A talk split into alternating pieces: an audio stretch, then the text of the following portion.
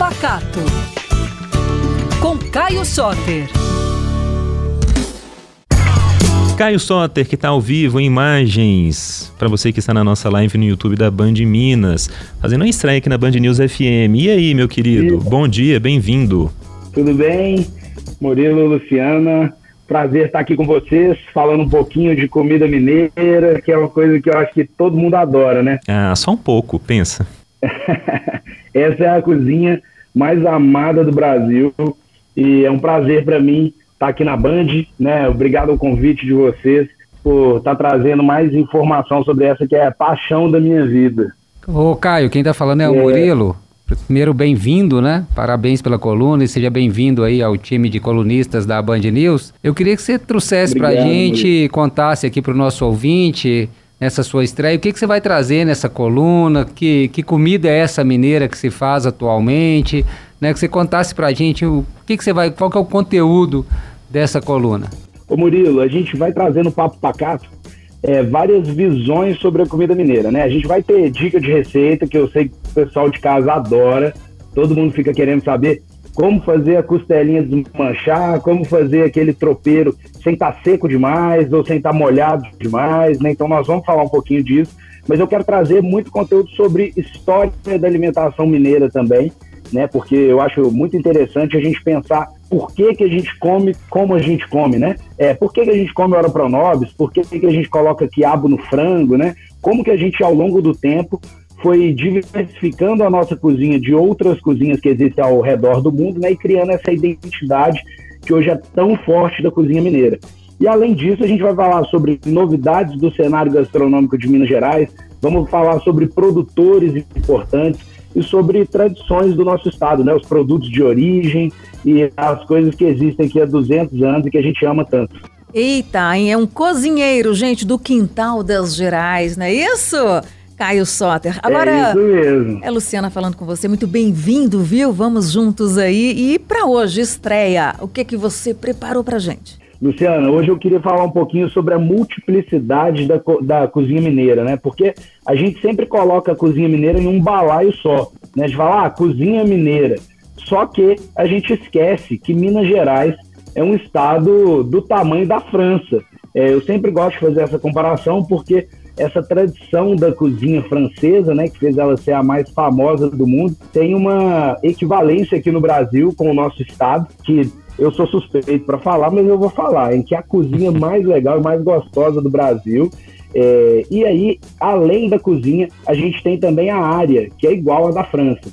E quando a gente vai falar de cozinha francesa, a gente já tem várias divisões lá na França, né? Tem a cozinha de Bordeaux, a cozinha do Loire, da Normandia.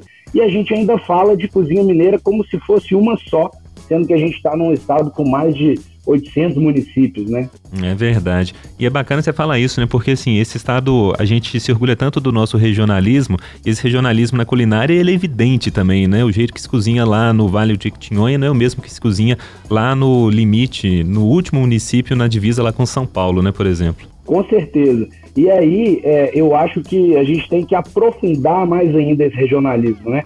É, a cozinha mineira é esse patrimônio né, imaterial do Brasil, é, mas além disso, as várias cozinhas mineiras têm que ser exploradas, né? E é o que você falou, quando a gente desce ali para Mantiqueira, é perto de São Paulo, né? A gente tem uma cozinha é, muito mais focada na produção do leite, é uma cozinha mais de fazenda, uma cozinha mais rica, né, de uma região que se desenvolveu mais economicamente.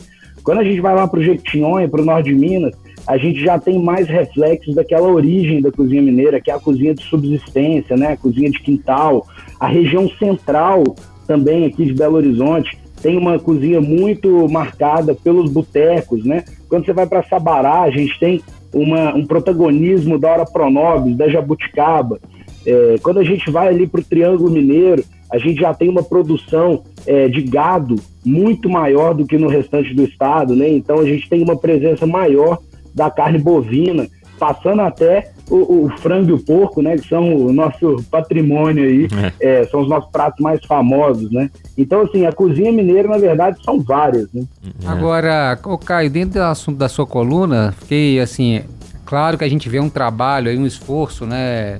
tanto de órgãos públicos como dos cozinheiros aí mesmo de Minas Gerais, né, os chefes de cozinha, para tentar trazer essa, vamos dizer, essa rota gastronômica para Minas Gerais, como há em outros países. Você citou a França, por exemplo, né? as regiões são conhecidas, né, por seus produtos. Alguma região da França pelo vinho, outra pelo queijo e assim vai, né?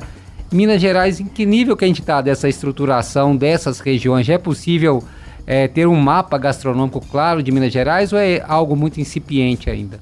Então, é, a gente tem uma grande diferença assim da Europa para o Brasil no geral, né? Não vou falar nem só de Minas Gerais, que a gente sistematiza pouco o nosso conhecimento, né? A gente passa receita de mãe para filha, é, caderninho de receita, a gente escreve pouco livro.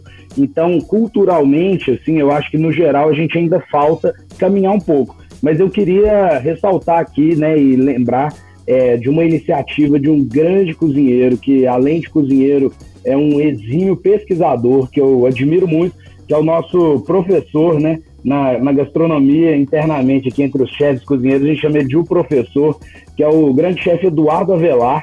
É, e o Eduardo Avelar, ele tem uma obra muito importante, exatamente sobre isso que você perguntou, Murilo, que é sobre o mapeamento da cozinha mineira, né? Ele lançou um livro que chama Cozinha Mineira, dos quintais aos territórios gastronômicos. E o Avelar, depois de passar assim muitos anos visitando mesmo, isso que é legal e que eu admiro muito o Avelar, ele vai a campo, ele vai conhecer os produtores, ele vai nos mercados, ele cozinha, ele conversa com aquelas cozinheiras que cozinham há 50 anos num restaurante lá no interior, e ele começou a mapear esses territórios gastronômicos de Minas Gerais, né? E ele fez uma divisão em cinco territórios. É o Cerrado Mineiro, né, que pega ali o Triângulo e uma parte do Noroeste, é o Espinhaço, a região dos Rios, a região central e o território da Mantiqueira.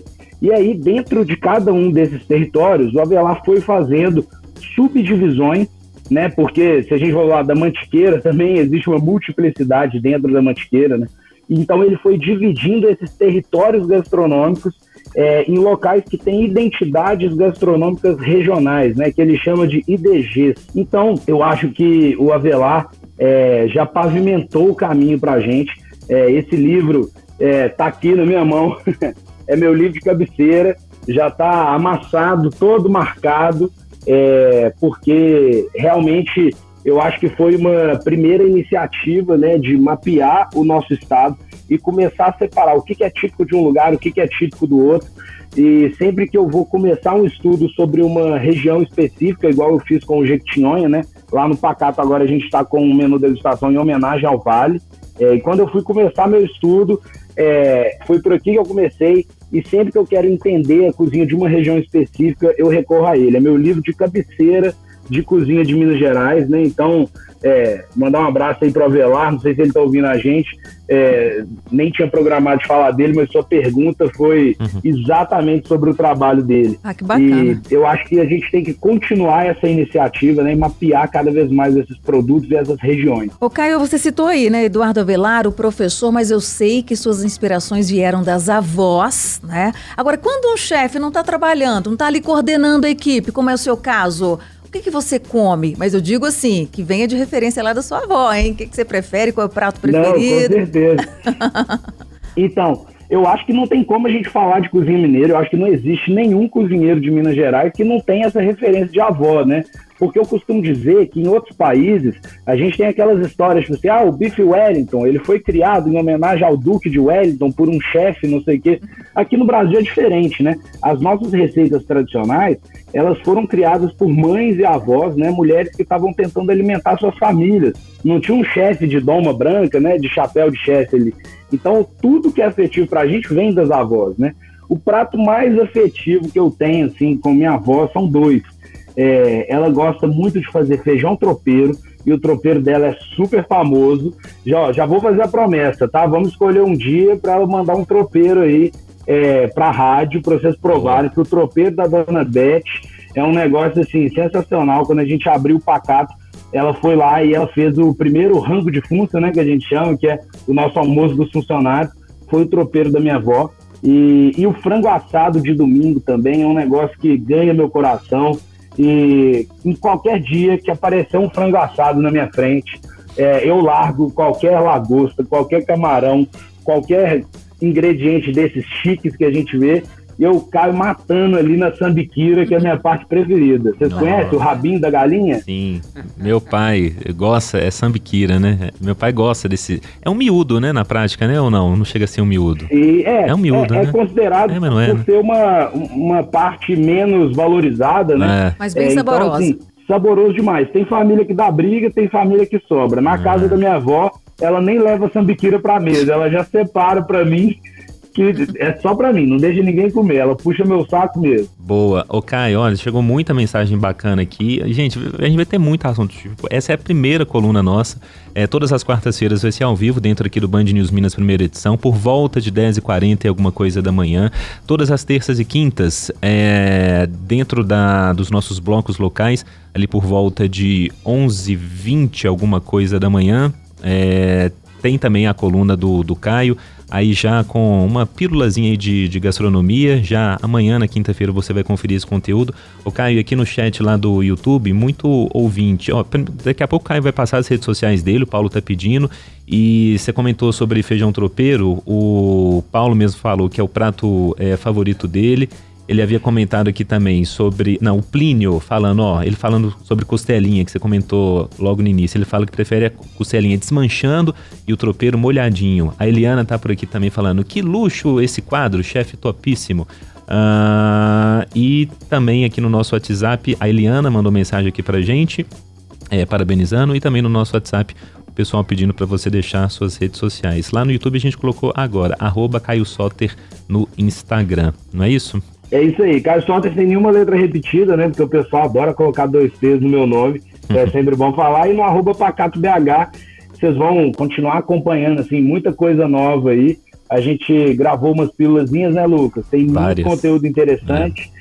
E toda quarta nós vamos estar tá aí conversando com quatro cabeças aqui, né? Melhor do que uma só na pílula. Lucas, Luciano, Murilo. Vai ser ótimo a gente poder conversar sobre todas essas riquezas que a cozinha mineira tem e torcer para a turma aí a cada dia mais optar pelo frango com quiabo ao invés do carbonara, do filé ao poavre, né? Que eu adoro também, mas a gente, se a gente não lutar pela nossa cozinha, não valorizar a Minas Gerais, não vai vir ninguém de fora para fazer isso, né? Então, cada vez mais lutando pelo quiabo e pelo hora promove. Boa. Ô Caio, só para te encerrar aqui, só uma dúvida aqui, mas é uma dúvida minha como boêmio aqui, frequentador aqui da Noite Belo Horizonte. O Pirex reabre quando? Aí tá, tá passando por uma reforma, tive lá outro dia, tava fechado, enfim. Qual, que tem uma, só uma... Tira essa dúvida ah, minha aqui. boa. Eu já tava até pensando que quarta que vem no ao vivo vou ter que contar novidades para você sobre o Pirex. Mas ó, o Pirex reabre no dia 2 de fevereiro, quinta-feira que vem, é, ali na Raul Soares, né, na Galeria São Vicente. A gente está fazendo umas adequações na cozinha, é, vamos ter uma chefe nova responsável pela operação, a Isabela Rochinha, que trabalha comigo já há cinco anos. E o cardápio está assim, lotado de novidades, é, fazendo uma grande homenagem para essa cozinha belo-horizontina, né, a boemia belo-horizontina, que é o grande marco dessa região central de Minas Gerais, né? Os botecos, os bares, as estufas, é, e toda aquela cozinha ali do centro de Belo Horizonte. Então, a partir do dia 2 de fevereiro, vamos estar abertos para receber todo mundo lá com muita cerveja gelada e muita comida boa. Boa. boa. Na, na semana que vem a gente pode voltar a falar sobre também. Acho que teremos. Aí, ó, comida do assunto. centro de BH é já isso. dá um episódio por si só, viu? Já dá, já dá. Hashtag fica a dica para a próxima quarta. Caio, bem-vindo, viu? É, aqui a Band News mais uma vez. É, parabéns aqui pela estreia. E reforçando todas as quartas ao vivo e terças e quintas também, pertinho do horário do almoço, sabe? Para te deixar com aquela aguinha na boca. O Caio Soter tá aqui com o Papo Pacato. Caio, valeu. Obrigado, pessoal. Mua. Valeu. Coração para você. Fala quarta que vem. Até. Até lá.